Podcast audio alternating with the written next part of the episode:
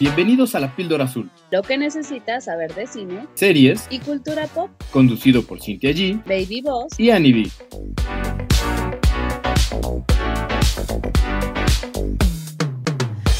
Bienvenidos a un nuevo episodio de La Píldora Azul. Yo soy Cintia G y están conmigo Annie B. Baby Boss.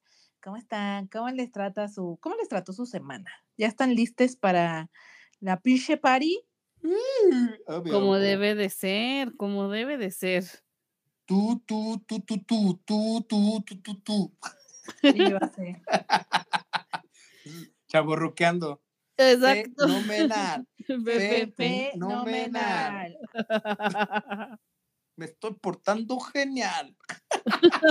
no, por favor. Oigan, oigan, pausa. Este, porque quiero felicitar Ah, al señor, que esta semana fue su cumpleaños.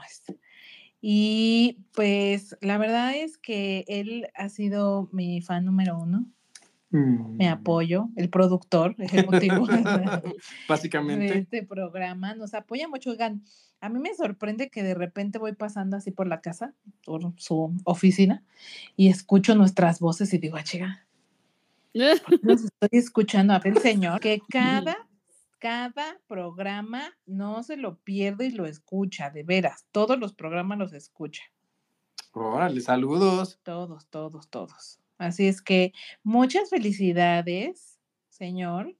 Espero que se le haya pasado muy bonito el mero de su cumpleaños y este fin de semana va a haber party, porque no podemos dejar que pasara desapercibido, ¿a poco no?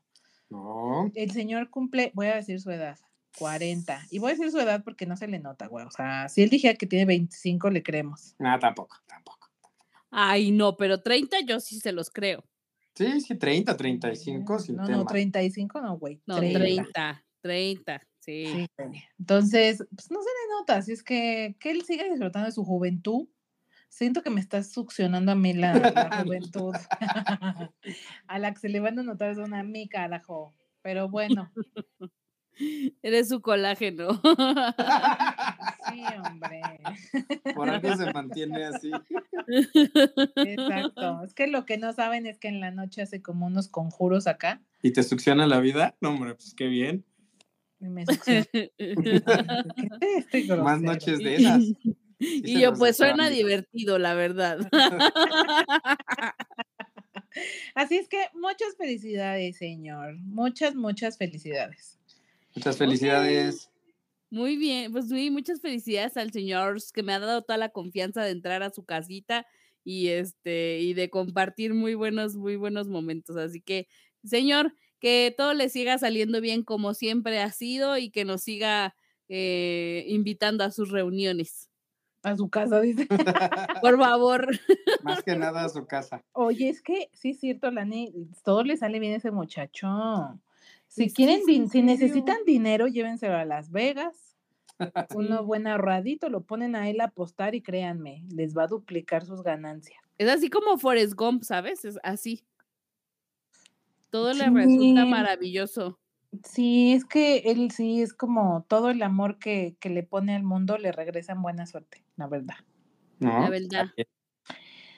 Se le quiere, señor, se le quiere mucho en este programa. Gracias por escucharnos semana a semana y por ser cómplice de este, de este podcast. Así es que, sin más preámbulos, a menos que ustedes me quieran decir algo más, quieran contarme algo más, un secreto. bueno, a mí y a toda la audiencia. Vamos a. No, bueno, ya bailamos la de fenomenal en su fiesta. Fe- fe- Fenomenal. Fenomenal. Fenomenal. Lo vamos a grabar. ¿Cómo está, señor? Fe- fe- Fenomenal. Fenomenal. Oye, ¿no se la has puesto? No, Ay, pónsela. Yo creo que baila. lo vamos, a, lo vamos a grabar, lo vamos a grabar. Sí. Pero bueno, entonces vámonos de lleno con Oppenheimer, que ahora toca el lado darks de la semana. Primero estuvo el lado pink y ahora to- toca el darks. Sí, el lado Bien dark. denso, hijo, bien denso, porque como ya todo mundo sabe a estas alturas, y si no, pues los pongo al corriente rápidamente, esta película es biográfica, está basada en hechos históricos sobre el creador, el padre, le conocen, de la bomba atómica. De toda la energía atómica. Y entiendo, porque leí aquí en los fun facts, ya me estoy adelantando nada más brevemente, pero porque viene al caso, que Nolan se inspiró o se basó en el libro del eh, premio Pulitzer, del ganador del premio Pulitzer, el Prometeo americano, el triunfo, triunfo y tragedia de J. Robert Oppenheimer, escrito por Bert y Schrenwin. Sí, de hecho, este libro tardó 25 años en poderse llevar a cabo, porque se hizo una investigación, ¿cómo se les llama? Cuando hacen Exhaustiva. No. este, un, un reportaje muy exhaustivo sobre su vida, como detalle a detalle. Y este libro llega a él porque Pattinson, Pattinson se lo regaló al terminar Tenet. Y entonces desde ahí empezó a armar la película. Ahí empezó el, Oh. La Marx. el ajá. amor por Oppenheimer. Oppenheimer. So, yo creo que Elick, que le entiende más a estas cosas, o le puso más atención más bien, porque no es que le entienda más, él le puso más atención. Es, es- a veces que sea obsesivo es una gran ventaja. Que nos cuente un poco de qué va la película, de dónde a dónde retrata o cómo está narrada, porque como que va y viene entre, no sé, como El presente y el futuro. y el pasado también, ¿no? Porque también lo vemos como un poco más joven cuando empezó a estudiar y demás. Es que, bueno, sí, hay dos líneas de tiempo. Un, a ver, voy a regresar un poco. La película trata de dos temas. Por un lado, eh, nos platican un poco la vida de Oppenheimer, cómo Ujú. lo lleva a crear la bomba atómica y después qué sucede con él como figura después de la bomba atómica. Ese es el tema uno. Y el tema dos es la bomba atómica, cómo fue creada, eh, cómo se usó y el impacto que tuvo a nivel mundial. Porque así como hay un antes y un después de Cristo, hay un antes y un después de la energía nuclear, de las bombas atómicas. A, a ese nivel lo podría yo poner. De hecho, los científicos los pone, lo ponen a ese nivel. Entonces, eh, digamos que la línea temporal que estamos viendo a color es su camino eh, en forma lineal, cómo va él, eh, cómo nos van explicando su historia en forma lineal. Y en blanco y negro se hacen brincos a un futuro después de, de que tiran la bomba. Entonces tenemos estos dos brincos y de hecho pocas veces sale él, digamos que en un futuro.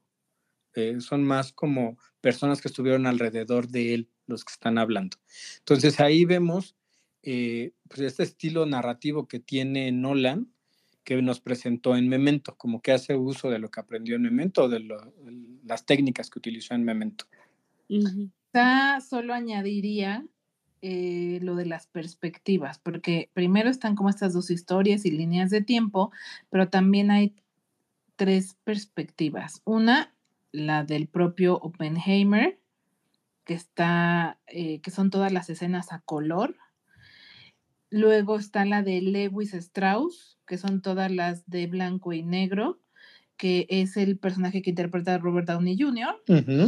Y finalmente una tercera perspectiva que es la historia, o sea, lo más objetivo posible que sucedió, que no es narrado ni por uno ni por otro. Entonces, está complicada, desde ahí está complicada, hijo.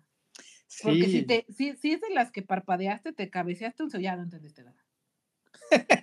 Sí. Vas a regresar y no vas a entender por qué ahora están hablando de esto, de aquello, por qué está en blanco y negro, en qué momento pasamos a esto, en qué no, o sea, sí tienes que tener toda tu atención y yo antes de que nos cuentes un poco más de la de la, de la Película. película, sí diría, tienes que ir eh, consciente de que van a ser tres horas de información, información, información, información, no se detiene y va muy rápido diciendo las cosas, de repente es así, ya te soltó una pues bomba de información sobre física, porque además de repente claro. como que es muy técnica Ujú. y pues tienes que estar preparado a que es densa. Y ojo, denso no es lo mismo que aburrido. Simplemente sí es mucha información. Y creo que eso la hace poco asequible a la gran mayoría de la gente. No es para todo el mundo. Si no te gustan ese tipo de películas, o si la física no es un tema que a ti te llame lo más mínimo la atención y te super mega dan hueva los hechos históricos, pues no, definitivamente no es para ti, ¿no? Sí, a ver, eh, eh, eh, haciendo, reforzando lo que dice Sin, no es una película para cualquiera. Aquí yo creo que habría tres líneas. Uno, sí tienes que ser, un, creo yo, un poco mamador para encontrarle la forma a Nolan. Es una película densa en cuanto a ritmo, información, como dices, sin todo el tiempo te está llegando. Sí creo que te debe de gustar la ciencia, la historia, y si sabes algo de física, le vas a entender mucho mejor. Y finalmente, eh, debes ir bien descansado, muy bien descansado, porque llega un momento, como, como es densa, hay partes del, que, que, baja de ritmo y de hecho yo diría que son dos películas en una. Llega un momento en que piensas que la película ya va a acabar y se avienta otra hora. Entonces, si no vas bien descansado, te va a dar sueño, ¿no? Eh, yo sí me clavé mucho en, en, prestarle toda mi atención y aún así se me fueron varios detalles y salí a investigar. Me aventé como tres, cuatro días investigando sobre los hechos históricos y sobre cómo funciona eh, pues la física cuántica o andar más en la física cuántica, que es donde parte todo el tema de, de, la energía nuclear y de la bomba atómica y cómo funciona la bomba atómica, porque además a partir de ahí pues salieron muchos tipos de bombas, ¿no? No eran, ahora se les conocen como las caseras, por así decirle, las tradicionales, las que conocemos que llega una bomba, un misil y explota y luego pues vienen todas las de energía nuclear y atómicas, que hay muchísimas. Entonces, está cañón. O sea, desde ahí advertencia. Y creo que es todo lo contrario de lo que fue la película de Barbie, porque bueno, pues como vimos, salieron al mismo tiempo y por eso el Barbenheimer. Uh -huh. eh, esta película es todo lo contrario, ¿no? El speech que se avienta, o sea, habíamos dicho en el episodio pasado que Barbie se centra mucho, todo su poderío de la película está en el mensaje. Creo que si bien esta película puede traer un mensaje, es el eslabón más débil. Aquí es todo lo técnico, o sea, la filmografía está chingoncísima. Si la pueden ver en un formato especial, mucho mejor. Las actuaciones, ni se digan. Eh, Killian Murphy. Uh -huh. eh, Nada más antes de que sigas, yo no estoy muy segura de que, o sea, creo que el, el, la producción de sonido, ¿cómo se llama? El, sí, como los sonidos. ¿Sí los de efectos de sonido, el score. Sonido. Porque no la música, no las partituras. Los efectos de sonido sí me parecen brutales en toda la película. O sea, de veras me parece que lograron tensión uh -huh. y momentos súper impactantes con la música y con bueno, los sonidos, porque de repente explota la bomba y o, o, estas cosas como que él escucha que no sé si es como el sol, partículas, no son partículas, es que son como partículas, ¿no?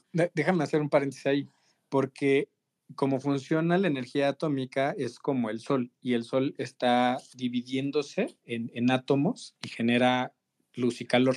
Y es lo uh -huh. que él ve. Ve como si fuera el sol, que son eh, átomos eh, partiéndose y chocando entre ellos y explotando. Y suenan, o sea, tienen sonido y suenan muy fuerte. Entonces, como a Lick le gusta el Atmos, pues sí, tal vez por el sonido es ideal verla en Atmos. No así la parte visual, o sea, visualmente hablando, si ustedes están esperando que cada rato se vean explosiones así súper wow, impactantes, y que no, Realmente en toda la película solo hay una explosión. Sí, bueno, sí. Si están esperando explosiones, cero. Pero yo creo que la fotografía es muy, muy buena. Estos cambios de color, los tonos, las, eh, los lugares donde está grabado en, en, en Texas, bueno, en Nuevo México. Están. Pero hermosos. no para IMAX, pues. O sea, es una, es una película que puedes ver en una pantalla convencional, tradicional, y no necesitas para nada verla en IMAX, porque no tiene momentos así que digas, ay, wow, es que siento que aquí me va a salpicar la explosión. La verdad es que no. Como les digo, solo hay una explosión. Lo demás es bonito, está filmado de manera estética y bien buena fotografía, pero nada que merezca o que diga, ay, no, es que si no la ves en IMAX, no la vas a disfrutar, no. No la vas a ver al 100, no. Yo no creo que sea necesario el IMAX, yo creo. Bueno, a ver, Mi impresión. yo, yo ahí pondría un bemol porque sí, no es en game, como para que veas madrazos a cada rato, eh, pero sí las actuaciones, los microgestos, Robert Downey Jr., guau, guau de actuación, hijo de su madre, nada que ver con, con Iron Man. A mí sí me sumó verla en pantalla grande por esas microexpresiones, porque te transmiten tensión y, la emoción del actor. Si van a esperar explosiones, pues no, solo hay una explosión y como dos momentos, ¿no? Fuera de eso, cero. Y otro fun fact, que, a mí me gustó mucho es que no utilizó CGI o casi no utilizó CGI. Los efectos especiales fueron efectos tradicionales. Entonces, imagínense en qué rollo se metieron para hacer la explosión o las explosiones, lo que decía así, de cómo veía los átomos que chocaban entre ellos, poderlos uh -huh. hacer con efectos especiales tradicionales, wow, o sea, sí está cañón. Y bueno, metiéndonos un poco en la historia, tenemos que Oppenheimer es un americano de ascendencia eh, judía, el papá se dedicaba a los textiles, de ahí que tuviera mucho dinero, y el señor era un genio, ¿no? Había estudiado matemáticas, física, lenguas, este, literatura, como cuatro carreras prácticamente. Y lo que más le empezó a llamar la, la, atención fue la física, se va a Alemania, donde allá se crea la física cuántica, la crea Albert Einstein, que era alemán, eh, se va a estudiarla allá, pero se da cuenta que en el laboratorio es muy torpe. Entonces se va a la física teórica. Y es por eso que conoce a Born, que es un superfísico, y también acaba en Nueva Inglaterra. Eh, estalla la Segunda Guerra Mundial, se regresa a Estados Unidos, más o menos por esa época, para crear el laboratorio de física cuántica más fregón del mundo en Estados Unidos eh, y empieza a ayudar a los judíos que están, se están exiliando de Alemania primero y después de toda Europa. Y además tiene un pensamiento eh, socialista. Entonces, pues es raro, ¿no? Como un judío desde el privilegio siendo americano empieza a tener pensamientos socialistas eh, y desde ahí el FBI lo empieza a investigar como persona no grata. Entonces, esto es un bemol que tiene a lo largo de toda su, su carrera, porque pues pensaban que podía ser un espía soviético.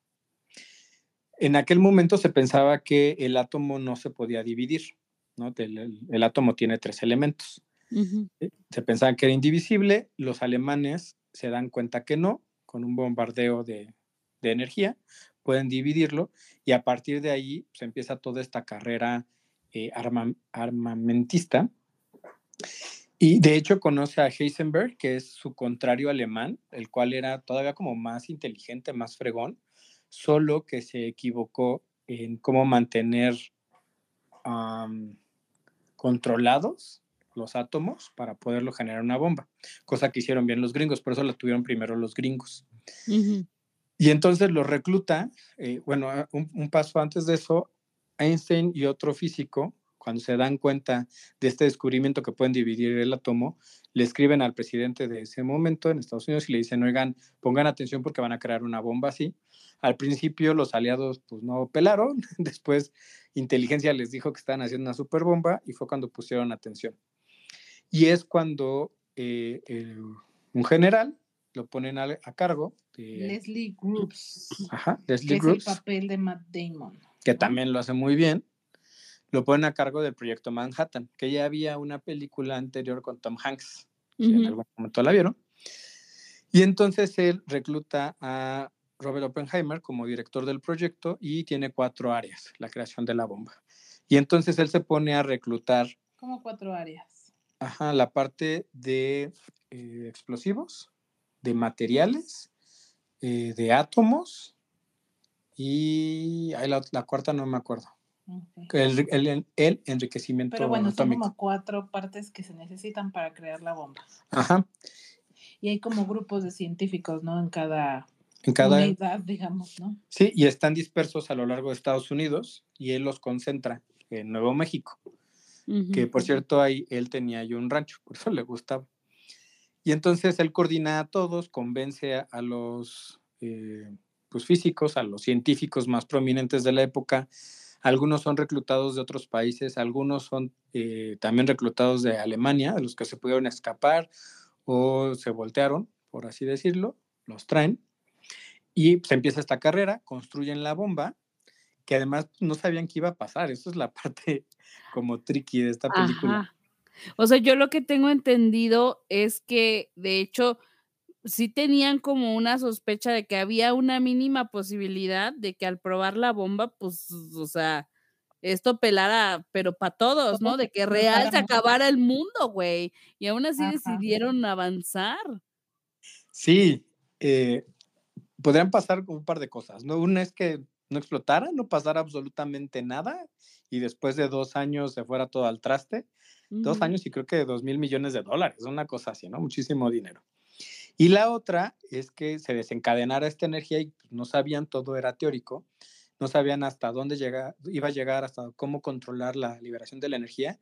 Y una es que la división de átomos, que es como eh, sucede en la fusión, por eso explota, por eso destruye todo a su paso, eh, nunca tuviera fin y en acabar el mundo. Era- esa era una. Y la otra es que prendiera fuego a la atmósfera y se quemara el mundo. o sea, literal nos cargara la fregada. Sí. Y O no sea, sabían, pero Qué horror. pues los gringos, Qué horror. sí.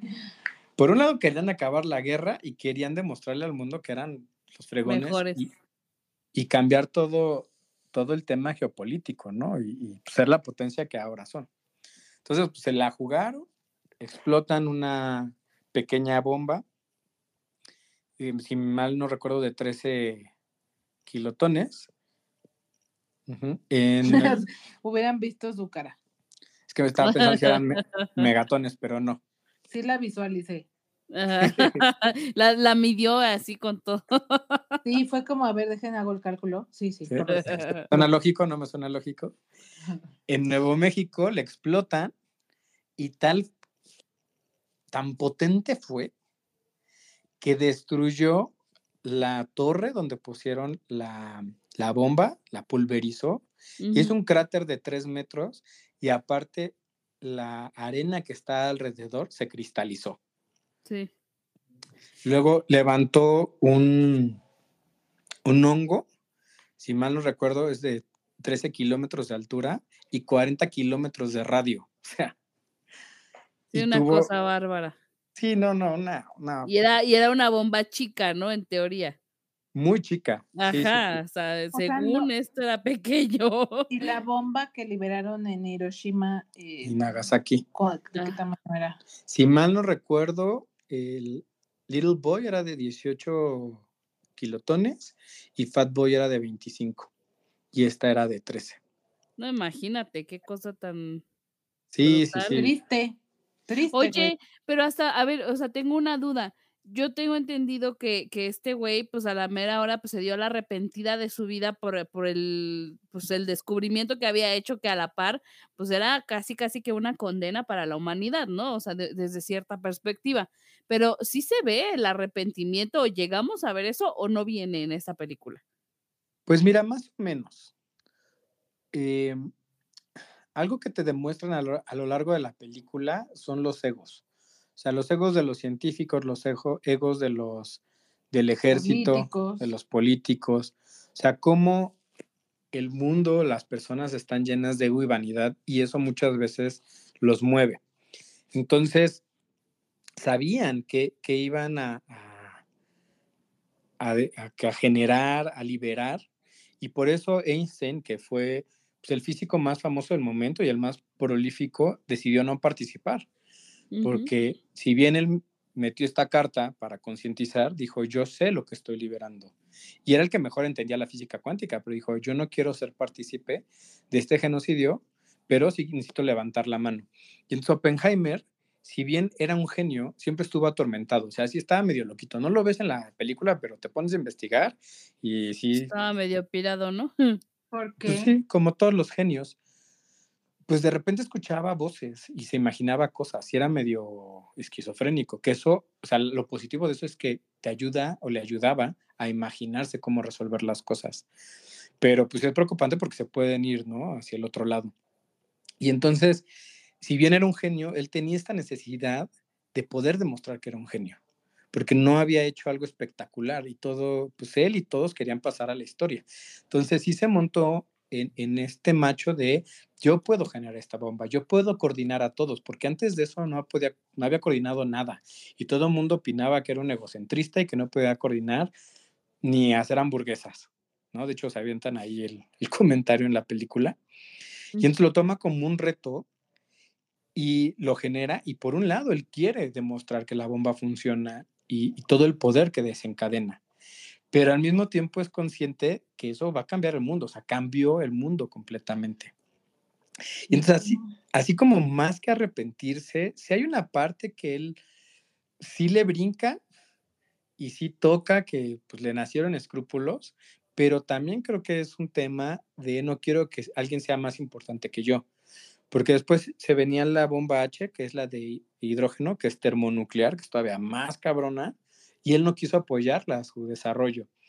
Él lo justificaba diciendo que se iba a volver una carrera armamentista y que si ellos creaban uno, pues los rusos creaban otra y así hasta el fin del mundo, ¿no? Y empezó a, él a tener mucha injerencia política y él empezó a pugnar por el control de armas nucleares en vez de hacer más, que se regularan, pero no lo pensó, digamos, antes de hacerlo. O sea, como que ya que lo hice, ahora vamos a regular todo para que no haya alguien más fregón que yo. Sea, hay una parte que se toca muy someramente, muy ligero, pero bueno, ahí está.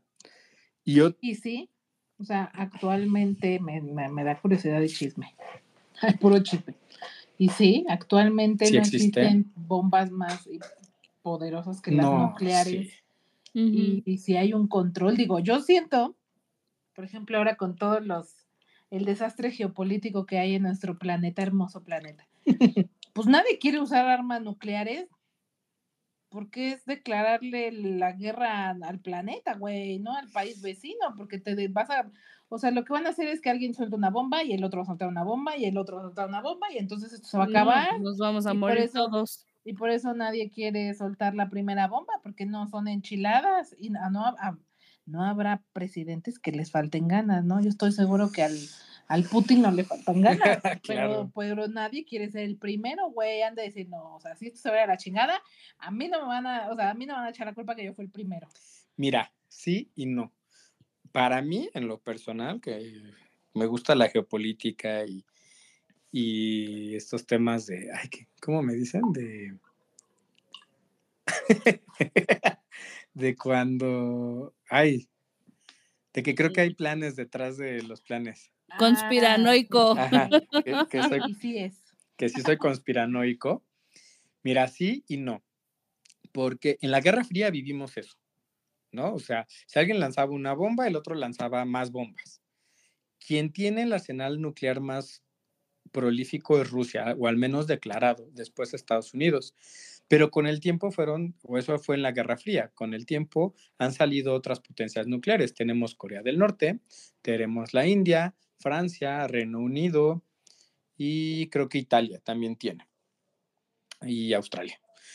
Pero bueno, después se crea la bomba H, que es más potente. Y lo último, así lo super top ultra clasificado, es la bomba N, que es de neutrones. ¿Y eso qué hace? Eso es, como bomba es una chingonería, como ingeniería es una chingonería.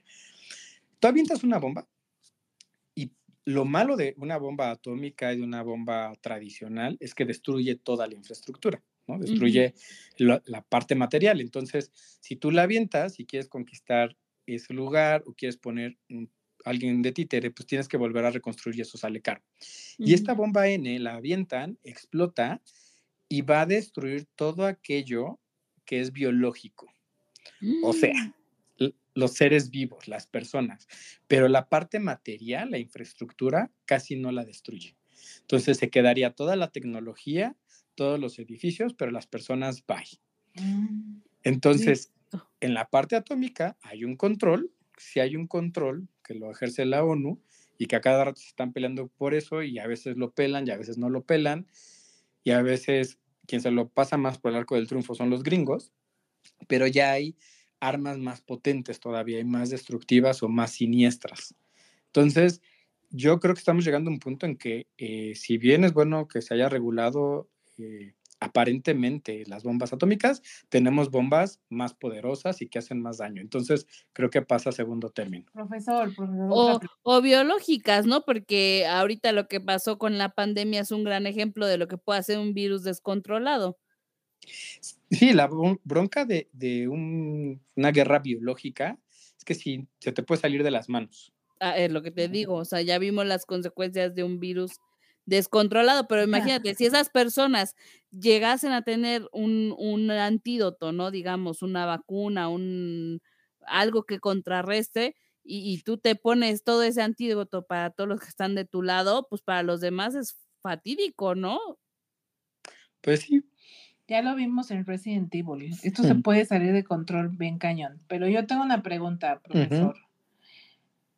¿Las bombas atómicas donde explotan dejan radiación? sí. O sea, se vuelven lugares no aptos para seres vivos humanos, como lo que pasó en Chernobyl y esos lugares que son súper tóxicos. Sí, eh, de hecho las pruebas nucleares ya no se hacen a cielo abierto como sucedió en Nuevo México, porque tienes radiación, se queda radiación y se le llama lluvia radioactiva y no es que llueva como tal con agua, sino se libera polvo atómico y pasan los años y siguen cayendo, o sea, pueden pasar 10, 15 años y sigue cayendo esta radiación. Y además, por el- pues, o sea, no se queda en Nuevo México, la radiación Pues, supongo que el aire. Ajá, se lo lleva a todas lleva. partes del mundo. Entonces, ahora se hacen subterráneas. Pero sí pasa esto. De hecho, mucha de la gente que participó en el proyecto Manhattan acabaron muriéndose en parte, Mm. no por la radiación directamente, pero sí indirectamente. Los ¿no? del proyecto. Ajá, los mismos qué del proyecto. Y entonces en Hiroshima y Nagasaki, que son zonas así cero de nadie puede pasar y vivir ahí o qué? Pues no, ahora vive gente y hay edificios y demás. De hecho, hay una teoría de la conspiración que dicen que nunca se llevó a cabo, que fue completamente propaganda. Hay otra línea que dice que sí, que sí fue un hecho histórico y hay monumentos y todo, pero la gente vive. Y por mucho tiempo, de hecho, la mitad de los muertos murieron una semana o hasta un mes después por toda la parte radioactiva. Y pues a, a estas generaciones pues se vuelven, no se pueden reproducir. Entonces acabaron muriendo pues, en 5 o 10 años. ¿no? Ay, qué feo. Ahora, ¿para dónde van las guerras atómicas? Las bombas atómicas ya no se piensan usar bombas grandes que destruyan países, pero sí pequeñas bombas, como vimos en Misión Imposible, esta última, que pueden destruir un aeropuerto. Entonces, se piensa, o, lo fatídico de la guerra que hay ahorita en Ucrania, es que se escale y se llegue a un punto en que sea una guerra atómica, pero con bombas pequeñas hasta cierto punto controlables, pero finalmente es radiación. Eh, y por ahí también se está manejando que la radiación pudiera ayudarnos al calentamiento global. Y esa sería una forma de justificar que haya una guerra nuclear. Así de... ¿Cómo ayudarnos? O sea, como mejorar, detener. rever- eh, revertir, Revertir. revertir el Ah. calentamiento global. Hay una línea, pues Ay, científica. no, eso ya está muy conspiratorio. No, no, o sea, hay una línea científica que sí existe, que tú puedes leer, que dice que con bombas nucleares se puede revertir el calentamiento global. Sí, explotando las fábricas de petróleo. Exacto. Y la parte conspiranoica dice que, y eso ya es, es underground, que lo quieren hacer para justificar el uso de armas y aniquilar gente, porque lo que está matando este mundo es la sobrepoblación. Entonces, Ay, Dios mío, ya se puso, muy- sí, es como muy conspiratorio usted. Sí, sí, sí. Conspiratoide, ¿Cómo se dice? conspiranoico. Eso. No, es que sí ya está muy potente esto. Y luego con la reciente noticia de que, de que se, de que por ahí dijeron, ajá, que sí, el gobierno de Estados Unidos tiene en posesión cuerpos no humanos y este restos de objetos voladores no identificados. ¿Cuándo dijeron eso, hija? Apenas. Yo mandé la noticia en el grupo. Ay, se enoja conmigo este señor. Sí, ha, ha O sea, ¿te sido, ha sido este motivo de Noticia. noticias internacionales, Ay, porque cállense, aparte, cállense, cállense. ¿qué? Porque Sí. me da miedo, o sea, es- les voy a decir una cosa. Si hay algo que me da miedo, son... ¿Los fantasmas? no, no, los alienígenas. Eso sí me dan mucho miedo. No. Va a ser como Mars Attack. Mars Pues- Attack. no, bueno sería No. que fuera así que no se ve tan... tan Yo estaba pensando en la de Yo soy Paul. No sé si han visto esa película. ¿No? No, no, hija. Yo cuando pienso en esto, pienso en eh, Día de la Independencia, güey. O sea, Y a ver, no sé si se acuerden, hace como un ay, año Ay, ay, ay, hasta me dio cosita. les dije que se decía de forma conspiranoica que ya se iba a empezar a liberar esa información, que ya nos iban a, a empezar a preparar para decirnos que los aliens sí, sí existen y que han participado con los seres humanos. Ay, ay, por favor, no. Como, como Secret Invasion, güey. Ajá, Que ajá. llevan viviendo entre nosotros y que los Men in Black sí existen. Pues Sí, está cañón, está cañón. Pero bueno. Regresando a la película, Ay, ya Ajá. basta de teorías conspiratorias, hijos, porque esto ya se puso muy, muy darks. Muy Y dark. Tampoco era para que se fuera tan darks, pero bueno, creo que ya nos dice una gran idea de lo que va la película. Como vieron, sí hay mucha información y como él, ahorita más o menos él nos explicó de una manera muy asequible cómo funciona y todo, porque en la película lo dicen más técnico y muy Sí. rápido, güey. O sea que si no le cachaste, lo siento. Sí, se bye. siguen, se siguen. Quizá yo me detendría ya en la parte más técnica porque ya nos está empezando a, ya nos estamos extende- a extendiendo mucho las actuaciones. O sea, Sí. el reparto, esto le gusta a Anne, esto le gusta a Anne. El reparto es como esas películas que tienen así como de A 20, todos. 20 personas famosas. Ahí les va. No solo tienen a Killian Murphy, que por cierto creo que lo hace bastante bien, y a mí se me hace que ahora sí va a ganar un Oscar, o Por- yo esperaría, O por lo menos va a estar nominado. eso seguro. cañón. Y me gustaría que él ganara, porque creo que lo hizo bastante bien y tiene una buena trayectoria. Con él está Emily Blunt, que es la esposa, Catherine Oppenheimer. Matt Damon, que ya les decía, es Leslie Groups, el general a cargo del proyecto Manhattan. Florence Pugh. Pugh, que es la amante de Oppenheimer, porque resulta que además de todo mujeriego, Ah, sí, también era mujeriego. Verás. Que por cierto, ahí hay dos, tres eh, escenas de desnudos de Florence Pugh que sobran, sabes que sobran, pero se agradecen. Ay, se agradecen este perro cochino. Luego tenemos a Robert Downey Jr., eh, que interpreta a Lewis Strauss, que este era como jefe Luis. Lewis. Luis, Bueno. Luis. Él es- era un al- almirante, era de la naval, metido mucho en política. Y él pensaba lo contrario de Oppenheimer. Él sí quería una escalada armamentista y una guerra armamentista para que Estados Unidos fuera supremo y creara las grandes eh, bombas, Madre mía. que también lo hace impresionante. ¿eh? Sí, que por ahí dicen que en una de esas se puede llevar el Oscar al mejor actor de reparto, ¿no? Yo Sí, creo que todo sí. el mundo está diciendo que es la actuación de su, Vida. de su vida y, y que de hecho se ve retirado bastante de la actuación. Ya ven que prácticamente no ha tenido proyectos desde Iron Man. Avengers. ¿sí? Y los que tuvo no eran fueron muy afortunados, como Doctor Dolittle, y que solo iba a regresar si Nolan lo llamaba. Pues sí. está, No, y lo hace, o sea, en ningún momento ves a Iron Man, en ningún momento. Y lo hace genial, genial. A mí este siempre me ha parecido un gran actor desde muy joven, o sea, me parece alguien de verdad talentoso. Yo no me quito de la cabeza su personaje de Chaplin. O sea, esa película neta me dejó así marcada por siempre y jamás dejo de pensar en él como Chaplin. Es lo primero que me viene a la cabeza cuando pienso en él. De verdad creo que es un muy buen actor. También tenemos al gran Gary Oldman como Truman, el presidente de Estados Unidos en ese momento histórico.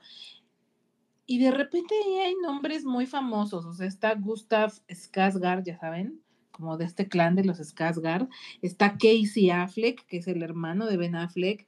Rami Malek, que lo conocemos como... este, Como el Freddie Mercury. Freddie Mercury.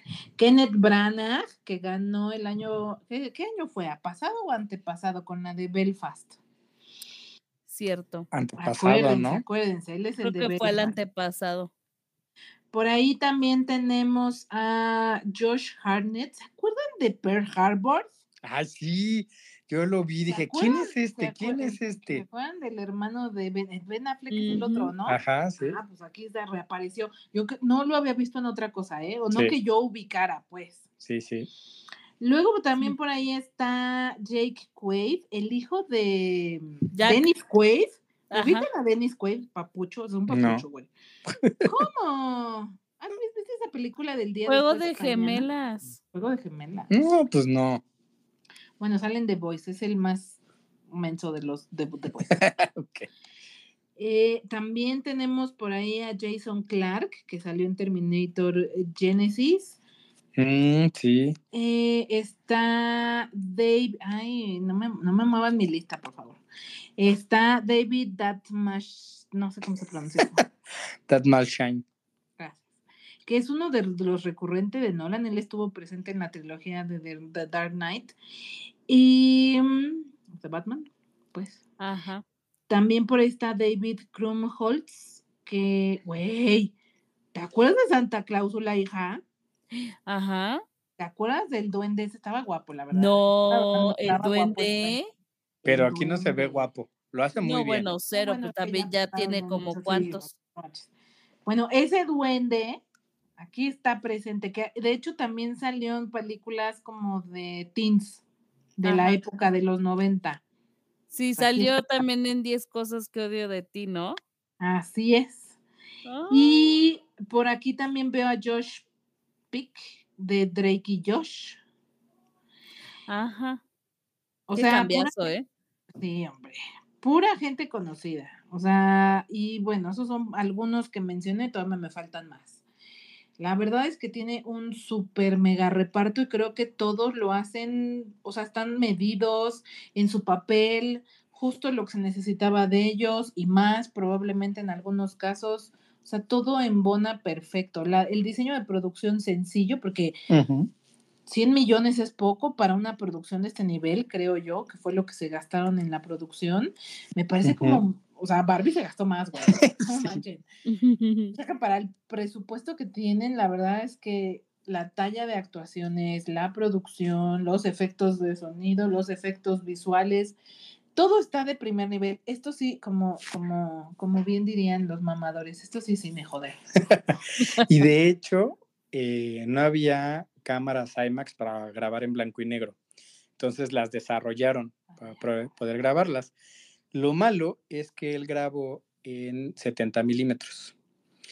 Bueno, algunos dicen que es 65, otros dicen que 70. Eh, Por ahí. pero en, en la Ciudad de México no hay IMAX de, ese, de esos milímetros. Entonces, bueno, pues ni modo, ¿verdad? Y también la van a proyectar en 35 milímetros en la Cineteca, quién sabe cuándo, porque no han dado las fechas hasta este momento. Pero sí creo que es lo mejor, de lo mejor de Nolan. Para mí no es lo mejor, pero sí es de lo mejor, pero no es para cualquiera. Bueno, que. En general la opinión de la gente y de la crítica sí la apuntan como ser de los mejores productos de Nolan y que de hecho eh, eh, Nolan no ha tenido este cintas con una calificación negativa, ¿no? O baja, o sea, generalmente tiene cintas con muy, muy buenas calificaciones, lo cual lo consolida como uno de los mejores directores que tenemos actualmente. Sí, yo creo que se avienta una fregonería ¿eh? de película. Densa, eh, sí creo que le falta de repente alguna profundidad, pero muy disfrutable. Mamadora, pero disfrutable. Mamador. Ahora, justo aprovechándose de estos beneficios que tiene Christopher Nolan y hace, hace este uso de su poder, él mandó a pedir que Oppenheimer estuviera 100 días en salas de cine. Esto como para más o menos tratarlo como antes estaban las películas, ¿no? Que llegaban a exhibición, estaban un buen tiempo en cartelera. Entonces él como que trata de hacer esto porque normalmente una película ya estamos más o menos 45 días máximo en las salas, ¿no? En esta ocasión se pide que sea hasta 100 días. Y también lo que él quiere evitar, y lo ha hablado en otras entrevistas, es colaborar con plataformas digitales, por ejemplo. Entonces, a él sí de plano dice, yo hago mis cosas, yo hago mis proyectos aparte, yo así de que voy a coproducir una película con plataforma, no, no me gusta. No, amigos, yo a la Lo ha deja- antigüita. Lo ha dejado muy claro, ¿no? Porque ya ven que en pandemia la 21 película que se estrenó fue Tenet. Sí. Ujú. Que yo siento que son muchos días para una película tan densa. A Sí. ver cómo le va. O sea, yo creo que el rush que se formó por el Barbenheimer, pues nos ha llevado al cine, ¿no? Y creo que Barbie le ayudó mucho en la parte de mercadotecnia, porque casi no le invirtió Oppenheimer como tal, o, o fue más las redes, ¿no? Que quienes lo crearon, y lleva a que la gente lo vea, pero lo que sí yo he estado escuchando es que es densa y genera que la gente vaya por curiosidad, pero no creo que se mantenga tanto, no creo que mucha gente le guste y la vaya a ver por el gusto. Yo creo que ya una semana, dos, y se va a empezar a bajar el hype. Sí, yo también creo que es demasiado. Dos meses quizá me parecería ideal, pero tres meses es too miren, much. Lo que sí va a terminar en, una, en salas de cine de arte, este, o, o sea, una sala por, y no todo en los complejos, en fin. Pero bueno, está bien, para que así puedan ver este, más de una vez y terminar de Y- entenderle. Y en español, y en español, para que no me el- la traducción simultánea no me genere caos existencial. ¿Qué otro fun fact nos tienes, Ani? Pues bueno, resulta que justo también les iba yo a preguntar por esta escena tan polémica que ha sido, bueno, es par de escenas, ¿no? Con Florence, eh, porque se ha criticado demasiado de que era innecesaria, de que no había razón por la que hubiera ahí casi, casi que porno. ¿Y pues si está muy intensa o por qué? no, no está intensa. O sea, Cero, dice. cero, no. Aquí como Sex Police, Pues Porno sí se le Police. ven las boobs como a la... Sí, pero como se le vio a Margot Robbie en Wall Street, así se, se le ven los senos, se les ve teniendo relaciones. Killian se ve desnudo, no se le ve eh, la entrepierna y ya, Sí, porque cuando hay desnudos hay boobies, pero nunca hay... pene. Pues sí. Y de hecho, para algunas, eh, algunos países le pusieron con CGI un como leotardo negro para que no se le vieran las boobies. Yo sí creo que está de más, o sea, no, no, no le suma la historia, ¿no? Pero, como decía, se agradece. Pero pues hasta ahí, la verdad es que tampoco es como para que griten y, y la quieran Sí, quitar a fuerza. Sí. Sabemos peores cosas en Next Video o lo que te mandan los amigos. En boobies.com y así. Pues sí. Sí, la verdad es que es así como, ah, pues se desnudó, pues, chido. Ah, tuvieron relaciones. Tal vez hay una parte donde, porque además a él lo sujetan como a una revisión muy exhaustiva. Y está enfrente de la esposa y lo hacen hablar de que tuvo relaciones con la ex esposa, que es la amante, que es esta Florence Pugh, ¿no? O sea, cuando se vuelve su ex esposa, se vuelve su amante. Y entonces la esposa se está imaginando que mientras él está hablando, la ex esposa está encima de, de Oppenheimer y los está viendo y la voltea a ver con cara de es mío, maldita. Y ella la voltea a ver con cara de pinche vieja, ¿no? Eso sí, sí sientes feo, sí dices, ay, güey, qué denso, ¿no? Pero es más por la escena y ni siquiera se le ven las boobies porque está pegada al cuerpo de Oppenheimer. Tal vez se- sería el único momento que dices, ay, sí está tenso esta parte. De ahí en fuera, la verdad está súper X. Bye. Pues bueno, Ok. aclarado el punto, ¿qué más? Pues finalmente les voy a contar que Killian Murphy nos contó, Ayer que platicamos con él, exacto, apenitas el fin de semana que tomamos juntos, ah, ¿no? que la película realmente se filmó bastante rápido. Dice que fue Ujú. realizada en 57 días y están, por ahí comparamos con Dunque- Dunkerque se filmó en ¿Con qué? 68 días.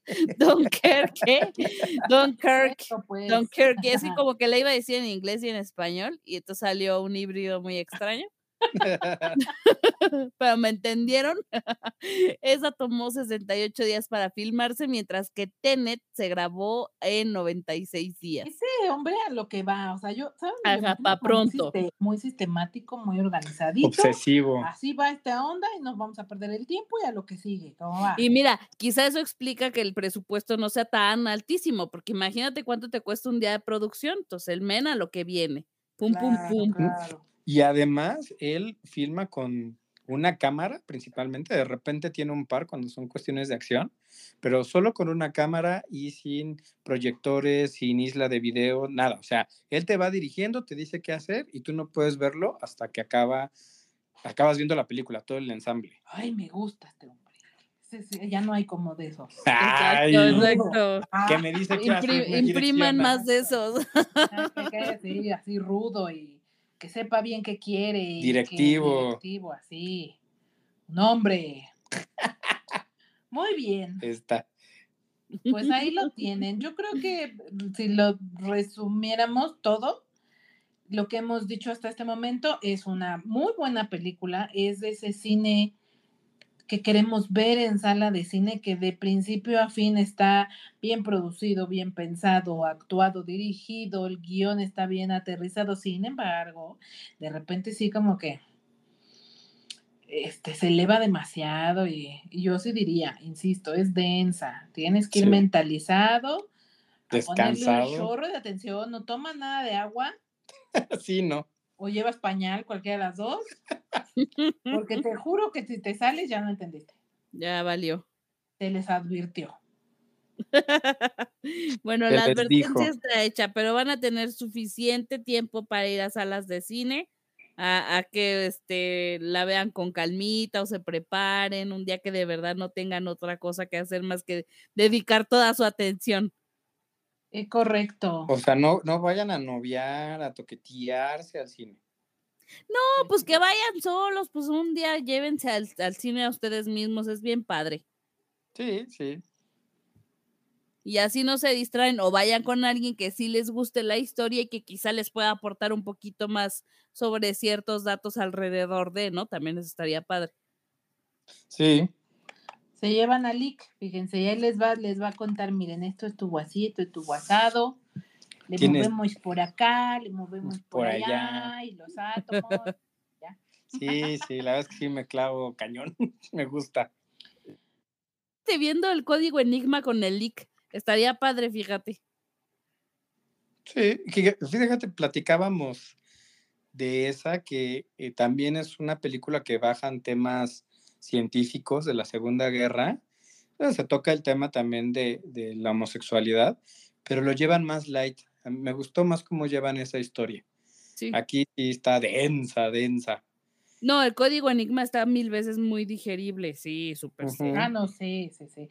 Sí, o sea, es que ahí, ¿sabes? Le decía yo a Lick que está hecha más como película de acción, o sea, como de vamos contra el tiempo y hay que hacerlo porque los nazis y así, y asado, y, y como que están pasando cosas, ¿no? Y, y como que te la manejan como, sí, como más película de acción. Sí. Y acá no, acá es de repente hasta así como medio contemplativa y como de la interpretación y tiene momentos en los que sí es hasta casi que de autor. Seguro. Entonces, pues bueno, sí, sí es más, más, más ligerita la otra. Pero bueno, con esto bueno. vamos a darle paso a las noticias y el, el Baby Boss que siempre quiere empezar con los estrenos de la semana. Así es. Llegamos a su afamada sección que tenemos de estrenos esta semana. A ver, en cine, eh, bueno, es cierto, en redes, en streaming, tenemos Agente Stone en Netflix. En cine vamos a tener Craven, The Hunter, esta película que tengo muchas ganas de ver. Tortugas Ninja Caos Mutante, también en cine, es una película animada. Háblame, esta película de miedo, de eh, despertar a los muertos o llamarlos y que te posean también en cine. Y aquellos que les gusta el K-pop y ese tipo de cosas, Mamamoo, creo que así se pronuncia, Macon the Movie, que es eh, este grupo K-pop y su gira internacional. La pueden ver en cine. Y eso es lo que tenemos esta semana. Ok, suena cero oye, interesante para mí. ¿De Craven no la va a ver, Lick? ¿Cuál es esa bebé? Es que no me ¿Cómo? ¿Cómo? Craven es la, e- el Ay, superenemicísimo sí, de sí, no, sí, ya, me, me estás agarrando en, en- en la pensando. No, o sea, yo estaba hablando de enamorada, los del. K-pop. No, espérate. No, los del grupo este de K-pop que dijiste, que dije, cero me interesa, pero aparte, ¿quiénes son? Ah, pues son unas chicas coreanas que todas están igualitas y bailan. Ah, no, pues qué padre. No, sí estoy muy fuera de la chaviza. No, pues Qué imagínense. oso. Qué, qué oso, güey. Qué vergüenza. No, sí, Craven, sí, sí, súper sí. Pero no, espérame, fue- tuvimos un breve desvío. Ah, bueno. Está bien. ¿Qué iban a decir? Mira, ¿Alguien ya, ya- yo ya me siento muy presionada con mucha tarea para la próxima semana, ¿eh? yo nada más les iba a preguntar, bueno, Lick, ¿y Blue Beetle? Ah, Blue Pill del 18, pero ese es de agosto. Pero, ajá, todavía, todavía falta. Todavía falta, todavía falta. Tenemos Falta cita. una semanita más para Blue Beetle, ¿Cuándo pero todos de azul. se estrena? 18, ¿Cuál? ¿no? 17, No. creo. No, la de Craven. Ah, Craven se estrena el 11 de agosto. Se estrenó el 11 de agosto. No, como que se estrenó. Se va a a estrenar salir. apenitas ya. Este ya está viviendo en el, ya se le pasó lo del Yo Él, vivo él ya vive en el pero- 2030. Es que dije, es que yo ya lo viví, vengo de ahí. Exacto. Este muchacho de verdad nos quiere confundir. Bueno, entonces pasemos a algunas news para, para que Annie cierre con su canción. Sí. Estaba leyendo que Keanu Reeves, eh, nuestro queridísimo Keanu Reeves, se acaba de confirmar va a participar en la serie de Acolyte de Disney. Esta película, bueno, más bien serie, inspirada en la saga de Star Wars. Todavía no se ha dicho qué personaje va a interpretar, o si será Sith o Jedi, pero ahí va a estar. Chan, chan, chan. Y esto ya está pintando bien. O sea, ojalá no me cancelen este proyecto porque ya que esté Keanu Reeves me emociona bastante. Pues solo por eso la van a ver. Solo por eso la van a ver, dice. Oigan, ¿qué creen? Yo, este, por ahí leí la noticia que probablemente van a retrasar la película de Duna 2. Ya ven que se había confirmado que iba a estrenarse el 3 de noviembre de este año y pues debido a la deuda, a la huelga de actores y guionistas, pues se va a aplazar o podría aplazarse No, para marzo, junio Dios. del año que viene. Sí. No, por Dios. Me Todos rompió en el contra. corazón. Pero ya, esta ya está filmada. Sí, Pero ya está. Yo creo que la situación es como, como no pueden hacer ningún tipo de promoción. Promoción. Sí, yo creo que, porque sí les, les tumbaría, ¿no? Aunque los que son fans, pues seguramente ahí estaríamos, anuncien o no, pero pues. ¿Pero a poco nos interesa que vayan los actores a Sí, presentar la quere- sí película? queremos ver a Timothy, la verdad. Pues Ah, sí. bueno. Pues. Porque eso fue lo que le pasó a Oppenheimer. En su estreno en Londres se vino todo este paro. Entonces los actores solo fueron a tomarse fotos en la carpeta roja y dijeron, bueno, con permiso ya nos vamos. Bye. Y no hubo ninguna otra presentación. Ya no dieron más entrevistas, o sea, las que dieron y ya, lo que alcanzó. Así es. Y para todos aquellos amantes de eh, el universo de John Wick, el 22 de septiembre sale la serie, esta miniserie de Continental a través de Peacock en Estados Unidos. Creo que aquí lo va a traer Amazon, si mal no recuerdo. Eh, pero ya Sí, sale. Yo también tengo la idea de que es Amazon. Sí, según yo tiene los derechos en Latinoamérica. Sale el 22 de septiembre para ver más. Piu, piu, piu, piu, piu, piu, piu. Bueno, pues no la van a retrasar. Esa sí Oigan. quedar donde estaba. ¿Y qué creen que me enteré? Que a raíz de la película de Barbie, deja tú del marketing que se le hizo a la Barbie, deja tú que se les acabara el rosa. ¿Qué creen? Giro drástico. Resulta que el muñeco de Alan empezó a venderse mucho y empezó a ser súper, súper demandado y pasó de costar entre 35 y 70 dólares a que actualmente lo pueden encontrar hasta 300 dólares. Espérate, Así de, de fuerte. Pausa. O sea, había un muñeco de Alan. Alan, claro. Sí, ¿Cómo? el ¿What? muñeco de Alan, fíjate, este chisme está chido. El primero salió el muñeco de Alan y fue así como que para que fuera el amigo de Ken, ¿no? Para que Ken no fuera nada más el accesorio y pues que, ay, el Ken tiene un súper amigo. Pero la leyenda que sacaron junto con el muñeco fue, le queda toda la ropa de Ken, como que para que tú pudieras cambiarles la ropa o que mm, si ya tenías un Ken, pues con esa misma ropita podías vestir a tu Alan. Pero luego entonces la sociedad juzgona empezó a decir, oh, como por qué son amigos y por qué se prestan la ropa. O sea, no, esto no se me hace normal. Y entonces hubo Ay, ahí como, como, hate, hermanos. pues sí, o como cuates, ¿no? Pues hubo hate así como de que esto promueve las conductas homosexuales y tuvieron que sacar al Ah. Alan del mercado. Ay, Y Dios luego. Sale la Mitch, la Barbie embarazada. Y luego sacan una edición especial del Alan, que es el esposo de Mitch, como para decir, Alan es súper macho más que nada, porque es un hombre hecho Ah. y derecho, ¿no? Básicamente. O sea, ese fue como el statement que hubo en su momento con, con ese mono del Alan y finalmente fue totalmente retirado del, del mercado tal cual Mitch, porque también se les hizo muy bizarro que hubiera una Barbie embarazada, ¿no? Oye, pero Alan no, es, no son los de NSYNC. No. Gran chiste. Entendí la referencia. Exacto. Pero sí, por eso sacaron de, de venta al Alan, porque se veía muy homosexual, básicamente. Ay, te asustas Órale. de cualquier cosa. Más Pero bien, se hicieron ni al caso, güey. ni al bueno. caso, ni al caso, Julián. Es-. Su masculinidad frágil.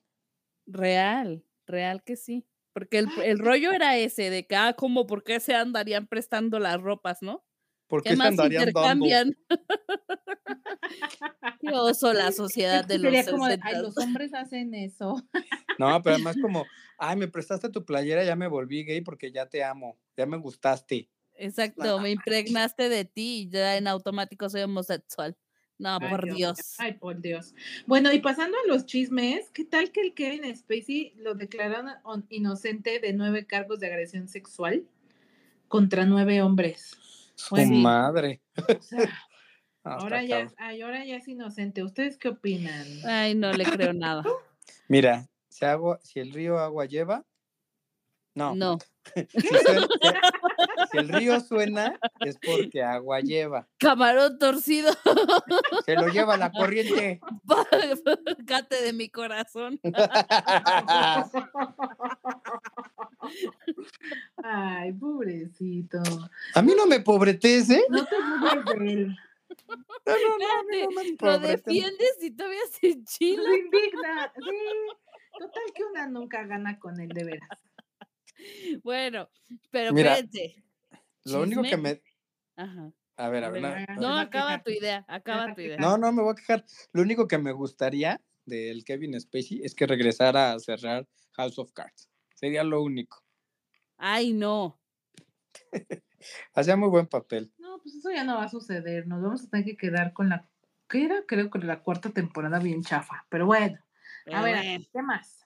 No, chisme, chisme el que se dio la semana pasada. Chismazo que se dio porque de repente salió la noticia en la revista People que Raúl Alejandro y Rosalía ya habían terminado su relación. Qué barbaridad. Y Pues hubo sí. harto, harto chisme este, de que sí fue por una infidelidad, de que si le puso el cuerno con no sé quién, que si andaba con Shakira, y que si mil cosas. Después Raúl Alejandro uh, puso un comunicado en sus redes oficiales donde decía que ya había terminado la relación con ella hacía un par de meses. Y todos como, what the fuck, duda, apenitas, apenitas, estabas compartiendo cosas, no digas que hace meses, ¿no? Pero pues solo ellos saben lo que habrá pasado entre ellos, ¿no? Y en fin, yo siento que también no me parece nada chido que en todos lados se hagan memes o cosas así de que se burlen, porque al final de cuentas, pues es una ruptura, güey. Todos hemos pasado por ahí, es horrible, estás en un duelo y que aparte sea de público, pues se me hace súper triste, ¿no? No está chido. Pues sí, no, porque eres figura pública. O sea, cuando es que quieren todo sin pagar nada a cambio. Entonces te vuelves figura Pues pública y tu vida se va a hacer eh, pública. Y más cuando ellos estuvieron gritándole a todo mundo que se amaban, que eran la pareja ideal, que te, te hago canciones, que tú, que yo, pues te expones a eso. sí te Bien. expones, pero ¿a poco a ti te justifica hacerte burla del dolor ajeno? Mm, y no es lo que hacemos muchas veces Ah, como sociedad. está bien. Mira, a mí me gusta la ironía y el humor negro. O sea, creo que sí hay una fina línea, ¿no? Ahora, como dice Sin, si tú lo haces público o lo platicas, se lo platicas a alguien, le estás dando en automático el derecho de opinar. Te guste o no. Van a opinar. Eso sí, o sea, pues es que siempre va a haber gente, este, gente que opine, que tenga ganas de comentar. Es correcto. Pero a mí, a mí sí se me hace gacho que, que en ese tipo de temas, en una ruptura o por ejemplo en una muerte, se me hace horrible que, que ahí le esté la gente encima. Es como, güey, déjalo pasar su luto tranquilo, ya después nos contarán el chisme, ¿no? Ah, no nos cuentan. Es que te voy a decir una cosa, imagínate. Ahí sí sale, siempre salen. Yo siento que si nadie les preguntara, no saldría.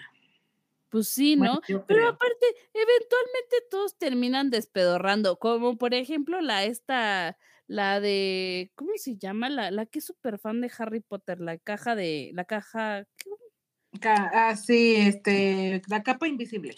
ándale, Se pasó. capa invisible. Al final salió a contar todo, güey, siempre se sabe. Nada más denle chance ahí en el momento. Uno tiene que ser paciente, está bien. Exacto, va- la información va a llegar, baby boss, yo lo sé. Ahorita Bueno. denle chance de cortar a gusto. Está bien. Corten a gusto y luego me- nos platican. Ajá, luego sí regresen a contar. Muy bien. Pues yo cerraría con esta noticia que Warner, debido a sus pésimas decisiones, güey, creo que neta sí les está yendo muy mal. O sea, neta. Ah, bueno, el, el filtro va a ser con el chingón, si lo saca del hoyo o no. ¿Qué? ¿De qué Las estamos pésimas hablando? decisiones de sí, Warner. Ah, de Ah. Sí. Pues no, ah, estamos hablando de lo que viene para este año, porque resulta que Bueno, como movieron tanto las cosas, los proyectos, les quedaron tres juntititos en diciembre. Wonka, que estrenaría el 15, Aquaman y The Lost Kingdom and The Lost Kingdom, el 20 de diciembre y The Purple Color. Purple. Purple, Purple. Purple. Purple. El 25 de diciembre. O sea, cinco días de diferencia. Prácticamente tres proyectos grandes de la, de la productora estarían pues, compitiendo entre sí. Ay, amigos, esos parece que son nuevos. Te digo, todo mal, todo mal. O sea, nomás una. A mí se me hace que van a terminar retrasando uno o dos Sí. proyectos, pero bueno. Sería lo más Habrá que ver, estaremos al- los estaremos informando. Siga pendiente. Seguro que habrá novedades en el calendario, porque además también lo de la huelga, sabrá Dios cuánto tiempo va a durar, sabrá Dios en qué va a acabar, y creo que eso va a mover bastante el calendario. Así es que yo creo que en los siguientes meses habrá ajustes. De acuerdo. Muy bien, pues si les parece bien, ahora sí que la Ani nos dé su canción. Venga. Oigan, les traigo una canción, hijo, yo cuando, cuando a mí me contaron la, la idea, el concepto de esta canción, yo dije, ¿what? No te creo, no es cierto. A mí me dijeron Sting haciendo reggaetón. Yo, cállate, cállate retírate, retírate, arrepiéntete de lo que acabas de decir, no, eso no, mientas, posible. no mientas por convivir. Exacto, no Oiga. mientas. Oiga, Ali, pero no es reggaetón, ¿no? ¿Sí? Sí, es Sí. reggaetón del fresa. Ay, pero es muy tranquilo, muy, muy tranquilo. Pero sí es. Claro. Es como, como del urbano, porque ya ves que ahorita el urbano ya no nada más es como, o sea, hay una parte que es como trap y está como esa parte reggaetón, pero hay una parte que es como más, este, más candidosa, ¿no? O sea, entonces sí está como dentro del género urbano. De hecho, les voy a platicar justo de quién es esta canción. Bueno, con quién hace la colaboración. Sting hace colaboración con Jims, que es como, es un rapero, pero es francés, ¿no? Y entonces eh, empieza a ser como, como de esta música urbana se empieza a ir a estos ritmos un poquito más tropicales y termina haciendo varias colaboraciones. También tiene una con Maluma, por ejemplo, que se llama Hola Señorita, que es muy buena, pero bueno, la que yo les voy a recomendar es la que hace con Sting, que se llama Rest. Y está, o sea, está, está muy interesante. Yo no me hubiera yo imaginado eso, pero la escuché, la gocé, la disfruté y dije, esto se lo tengo que compartir a la gente. No sé por qué nadie más está hablando de esta persona, pero se tiene que saber. Ok. Se tiene que saber y aquí estamos para hacerlo. Está bueno, pues ya está nuestra playlist de las recomendaciones de la píldora azul, que pueden encontrar el enlace desde Instagram. Yo ya escuché esta porque me la, me la anticipó, me dio un preview la Ani. Y qué buena rola, ¿eh? O sea, ya está en mis faps. Está en mis faps de este mes, de este Es que te digo, su- suena raro, pero la escuchas y dices, ay, pues, o Sí. sea, sí. Sí, sí. súper sí. Súper sí. Así es que neta, sí dense la vuelta en la playlist, les va. No se van a arrepentir, se los juro. Se los juro. Muy bien, pues con eso damos por terminado el programa de hoy. Muchísimas gracias, Ani David. Muchísimas gracias a todos los que se quedan hasta el final. Ya saben, nos encuentran en redes sociales como La Píldora Azul, con una A entre Píldora Azul, nuestra playlist en Spotify.